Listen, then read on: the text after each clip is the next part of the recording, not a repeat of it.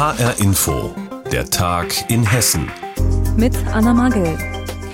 Ohne Impfpass und Ausweis geht beim Shoppen gar nichts mehr. Denn im Einzelhandel gilt 2G, also nur Geimpfte und Genesene dürfen rein. In Niedersachsen gilt diese Regel allerdings nicht mehr. Steht sie jetzt auch in Hessen vor dem Aus? Ein Gericht in Niedersachsen hat dort die 2G-Regelung im Einzelhandel gekippt und bei uns in Hessen hat sich jetzt der Hessische Industrie- und Handelskammertag zu Wort gemeldet. Der fordert ein Ende von 2G auch in den hessischen Geschäften. Wie wahrscheinlich ist es, dass die Regel hierzulande wieder verschwindet? Alexander Schmidt aus der HR Wirtschaftsredaktion berichtet, was Händler und Politiker in Hessen dazu sagen. Die Weihnachtszeit ist für viele Einzelhändler die wichtigste Zeit des Jahres. Auch bei Arne Peters. Er betreibt die Schmuckgalerie Gesamtmetall in der Nähe der Frankfurter Kleinmarkthalle. Sein Geschäft verlief bis Ende November noch weitgehend normal. Seit Dezember, als die 2G-Regel im hessischen Einzelhandel eingeführt eingeführt wurde, verbucht der Umsatz Rückgänge von rund einem Viertel. Ich glaube, es ist nicht nur 2G, das ist ein Teil davon, aber es ist die Angst vor Ansteckung. Die Folge weniger Kunden, weniger individuelle Schmuckanfertigungen. Bei Koffer Klein an der Frankfurter Hauptwache hat Geschäftsführerin Annette Fuchs einen Blick auf die Kunden und die Geschäftszahlen. Sie sagt, wir haben sicherlich hier einen negativen Einfluss bedingt durch die 2G-Regel gehabt. Genau in Zahlen kann ich das nicht fassen, weil wir ja auch den Vergleich zum letzten Jahr äh, nicht wirklich haben. Wegen der Wochen und monatelangen Lockdowns. Beiden Händlern ist anzumerken, es ist nicht wirklich gut, was die 2G-Regel ihnen gebracht hat. Das sieht auch der Geschäftsführer des Hessischen Handelsverbands Sven Rode so, der regelmäßig seine Händlerkollegen befragt. Seit der 2G-Regelung im hessischen Einzelhandel, die Weihnachtsgeschäft eingeführt wurde, sehen wir ungefähr einen Umsatzrückgang und auch einen Frequenzrückgang in den Geschäften von 30 bis minus 40 Prozent. Von diesem Einbruch profitieren derzeit allenfalls die Online-Händler, die weiterhin zweistellig zulegen Jahr für Jahr. Deshalb fordert Sven Rode, der Hauptgeschäftsführer des Handelsverbands Hessen, dass die hessische Landesregierung jetzt nicht abwartet, bis 2G auch in Hessen gekippt wird, sondern hier diese ungerechtfertigte Belastung zuvor beendet. Will heißen, die 2G-Regel abschafft. Diese Forderung unterstützt auch Annette Fuchs von Kofferklein in Frankfurt. Das würde dem Einzelhandel in Hessen sehr gut tun, wenn die 2G-Regel aufgelöst wird um dann einfach auch, ich sag mal, einen barrierenfreien Eintritt zu ermöglichen. Die Landesregierung will vorerst an der 2G-Regelung im Einzelhandel festhalten. Aktuell gebe es keinen Bedarf an einer Änderung, sagt der Regierungssprecher Michael Busser auf HR-Anfrage. So sieht es auch die neue Bundesregierung. Viele Geschäfte werden also auch in der letzten Vorweihnachtseinkaufswoche nur für Geimpfte oder Genesene geöffnet sein. Weg mit der 2G-Regel im Einzelhandel. Das fordert jetzt der Hessische Industrie- und Handelskammertag. Denn in Niedersachsen ist die Regel jetzt gekippt worden. Infos dazu hatte Alexander Schmidt aus der HR Wirtschaftsredaktion. Die Corona-Beschränkungen machen nicht nur den Einzelhändlern zu schaffen, auch die Schausteller und Budenbetreiber auf den Weihnachtsmärkten haben es sehr schwer, obwohl es eigentlich jetzt die Zeit wäre, um gute Umsätze zu machen. Doch zwischen den Karussells, Buden und Glanzlichtern lassen sich bei weitem nicht so viele Besucher blicken wie einst vor Corona. Birgitta Söhling hat sich angeschaut, wie genau die Situation auf dem Wiesbadener Weihnachtsmarkt aussieht. Es riecht nach gebrannten Mandeln, das nostalgische Karussell dreht seine Runden und am Weihnachtsbaum funkeln die Lichter. Doch die Stimmung der Händler auf dem Weihnachtsmarkt in Wiesbaden ist gedämpft. Es ist wirklich so, dass sehr wenig Betrieb ist. Es ist nicht der Brüller, muss man ganz ehrlich sagen. Sehr verhalten und Kaufkraft ist relativ schwach. Ja, Sie sehen, mittags ist tot. Abends kommen sie so ein bisschen. Am Wochenende ist es schon ein bisschen voller. Ja, Bescheidenheit, ja. Rund 100 Buden verteilen sich lockerer als gewohnt auf dem Schlossplatz in Wiesbaden. Manche Markthändler haben von vornherein verzichtet. Die Reisebusse fehlen, das gewohnte Gedränge ebenso und damit der Umsatz. Wir halten durch, aber wirklich Zufrieden sind wir jetzt nicht. Was auch daran liegt, dass die Stadt sich entschieden hat, das Kunsthandwerk vom Gastrobereich zu trennen. Glühwein und Bratwurst gibt es nur im umzäunten 2G-Bereich. Security-Leute kontrollieren beim Zugang Impfpass und Personalausweis. Da bilden sich abends lange Schlangen, Laufkundschaft, die dem übrigen Weihnachtsmarkt fehlt. Man kann nicht mehr mit dem Glühwein rumlaufen und sich dabei halt schöne Sachen angucken. Das fällt halt komplett weg. Ein Besuch bei der Puffer Christel gehört für viele Wiesbadener einfach dazu. Steven Simon serviert sie frisch aus der Pfanne.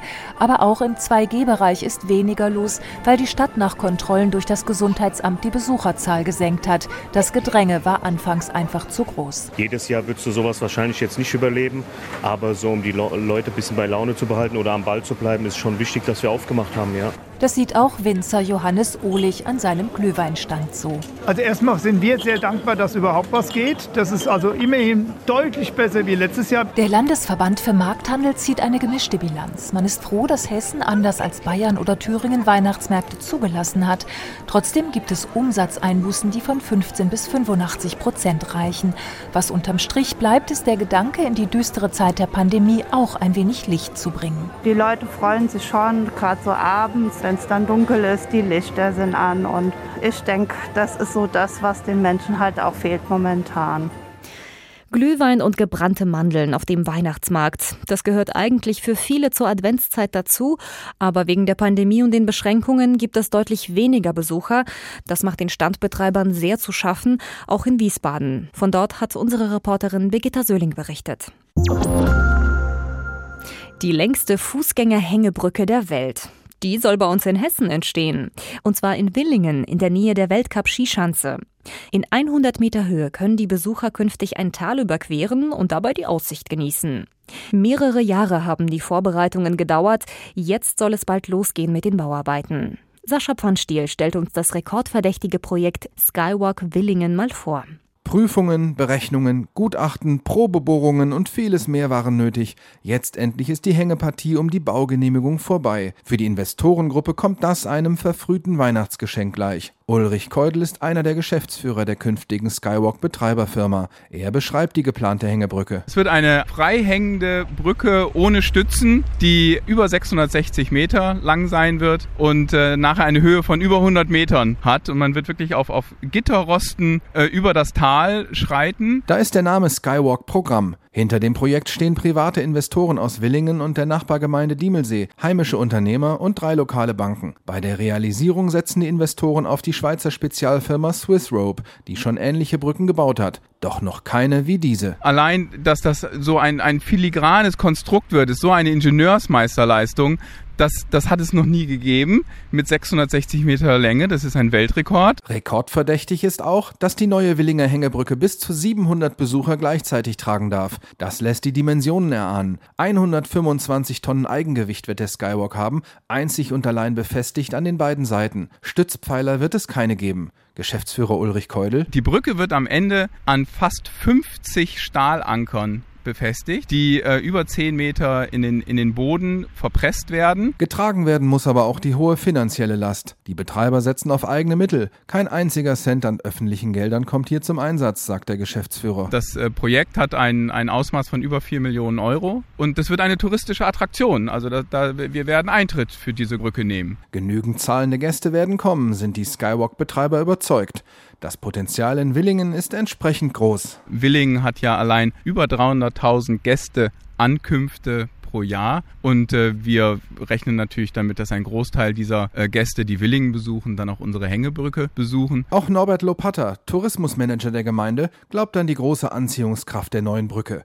Den Investoren ist er da schon jetzt dankbar und nennt die positiven Auswirkungen des Projekts. Es ist eine Attraktion, die nochmal das ganze Angebot von Willingen um eine Superlative erweitert und wir können davon ausgehen, dass wir nicht nur die Stammgäste, die da sind, nicht nur die Gäste, die sonst nach Willingen kommen, sondern auch neue Gäste anziehen. Eine Attraktion wird der Skywalk in jedem Fall und mit der Fertigstellung im nächsten Herbst auch die weltgrößte Fußgängerhängebrücke sein. Die bisherige Nummer 1 in Portugal ist nämlich wesentlich kürzer. Welche Gäste auch immer sich angezogen fühlen, sie werden ein harmonisch in die Natur des Willinger Uplands eingebettetes Bauwerk erleben. Im nordhessischen Willingen soll die längste Fußgängerbrücke der Welt entstehen. Jetzt gab es die Baugenehmigung für den 665 Meter langen Skywalk. Infos dazu hatte Sascha Pfannstiel. So schnell geht's im Fußball. Bis vor ein paar Wochen ist Eintracht Frankfurt im dezenten Krisenmodus gewesen. Die Adler haben besorgt in Richtung Abstiegszone geschaut. Doch jetzt sieht schon wieder alles ganz anders aus. Fünf Siege aus den letzten sechs Spielen haben aus der Eintracht plötzlich so etwas wie die Mannschaft der Stunde gemacht. Selbst die internationalen Plätze sind wieder in Reichweite. Ein Sieg im letzten Spiel des Jahres, jetzt am Samstag, das wäre natürlich der perfekte Jahresabschluss. Doch der Gegner heißt Mainz 05. Der spielt ebenfalls eine starke Saison und die Eintracht geht nach den intensiven letzten Wochen körperlich ziemlich auf dem Zahnfleisch. Mehr dazu von Philipp Hofmeister aus der HR Sportredaktion. Es wird ein Kraftakt, ein letzter, ultimativer Kraftakt, denn der Eintracht-Akku ist fast leer kurz vor Weihnachten nach dieser Hinrunde. Aber ja, wir haben hier Eiskammer, wir haben Sauna, wir haben äh, Warmwasserbecken, also da haben wir einfach Top-Voraussetzungen in unserem neuen Camp. Eintracht-Trainer Oliver Glasner hofft, dass die müden Körper seiner Profis noch einmal für 90 Minuten hochgefahren werden können, denn ja, ähm, erwarte hier ein sehr, sehr heißes Spiel. Das Nachbarschaftsduell um die fußballerische Vorherrschaft in Rhein-Main steht unter ganz besonders schönen Vorzeichen. Es könnte ein wilder Kick werden zwischen zwei Mannschaften, die zahllose fußballerische Attribute vereinen. Ungezügelt, torreich, intensiv. Und all das keine 72 Stunden nach dem Frankfurter Nervenkitzel in Mönchengladbach. Und jetzt die Chance für Eintracht Frankfurt. Frankfurt, das Kamada im Strafraum frei durchschießt. Tor!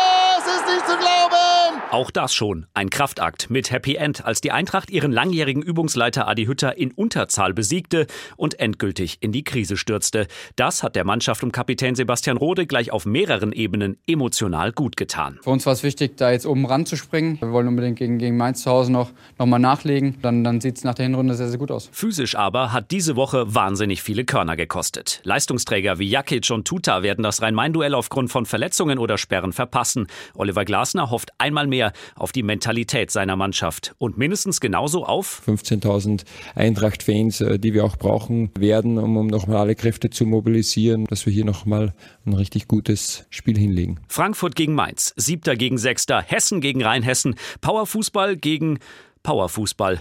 Wer gewinnt, der feiert Weihnachten in der Spitzengruppe der Bundesliga. Es gibt wenig attraktivere Konstellationen zum letzten Spiel des Jahres für die Eintracht und Trainer Oliver Glasner. Das Jahr wird nochmal ein richtig guter Gradmesser zum Abschluss der Hinrunde.